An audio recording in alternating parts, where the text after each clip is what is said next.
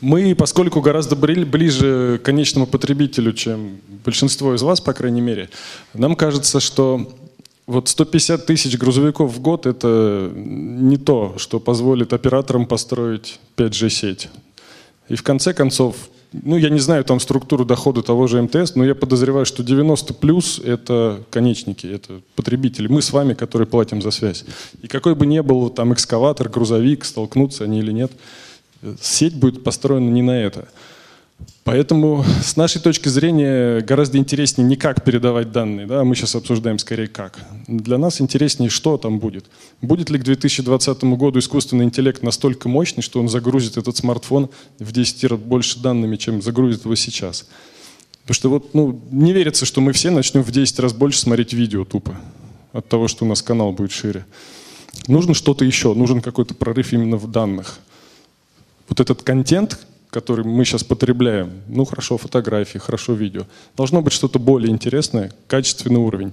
И я согласен с коллегами, сейчас есть ощущение, что вот эта сеть, которая создается, она создается просто, ну, тренд нарисовали, росла скорость передачи данных, и вроде как всегда находилась для чего. Сейчас надо еще подрастить, глядишь, найдется что.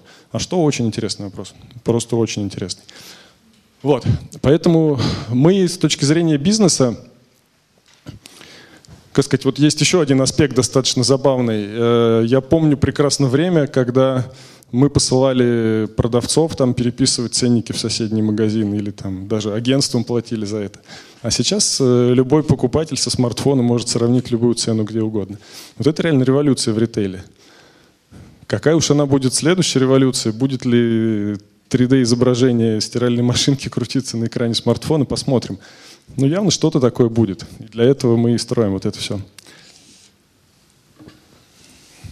А, у меня достаточно короткая презентация.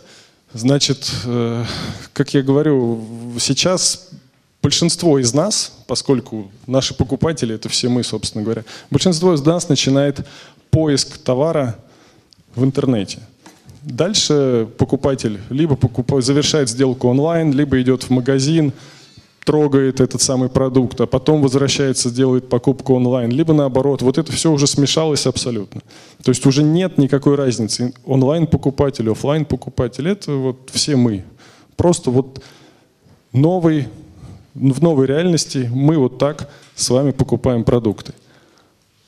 А что будут, какие еще сервисы доступны? Нужно ли для них 5G или не нужно? Но явно что-то будет интересное. Геотаргетинг, когда мы сможем по тому месту, где находится человек, предложить ему, я не знаю, там, ну, например, у Кирилла дома нет газа, и мы не будем ему предлагать газовую плиту. Потому что вы, мы знаем... вы это знаете?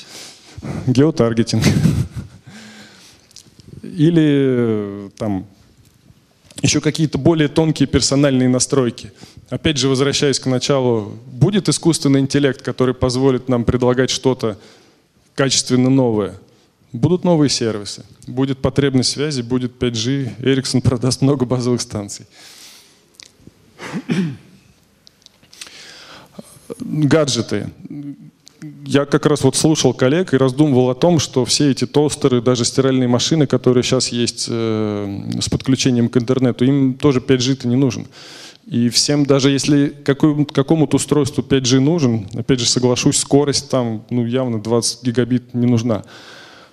Но тем не менее, доля смартфонов 4G растет. И вот сейчас мы уже продаем больше половины смартфонов в штуках. Ну, рынок продает больше половины в штуках 4G, э, а мы продаем процентов 70 4G. Пользуются люди, не пользуются – я думаю, Эрик... 4-5% абонентов. 4-5, да. Но вот я как пользователь могу сказать, что самое лучшее 4G в Москве это в офисе Билайна. Вот правда, можете съездить посмотреть. Там даже в подвале шарашит с огромной скоростью. Больше нигде не видел такой скорости. Поэтому здесь еще важно, конечно, покрытие, качество, все это. Тогда придет и потребность у клиента. Ну, медицина, безопасность – это все больше промышленные вещи, которые к нам мало относятся.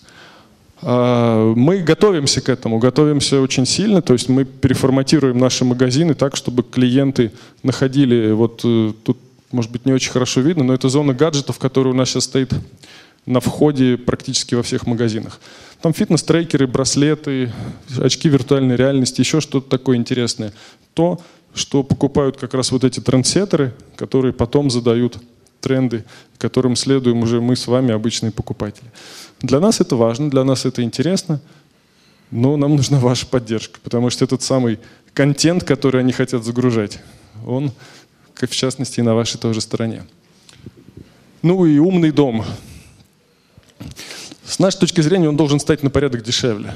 Потому что сейчас те решения, которые есть, вот чтобы переделать стандартную квартиру в формат умного дома, стоят там, ну, 200 тысяч рублей. Это нужно вызывать каких-то мастеров, которые там будут лазить у тебя дома, не все это любят. Нужно более простое, более универсальное решение, тогда это ждет, ну, мы предполагаем, что это будет взрывной рост.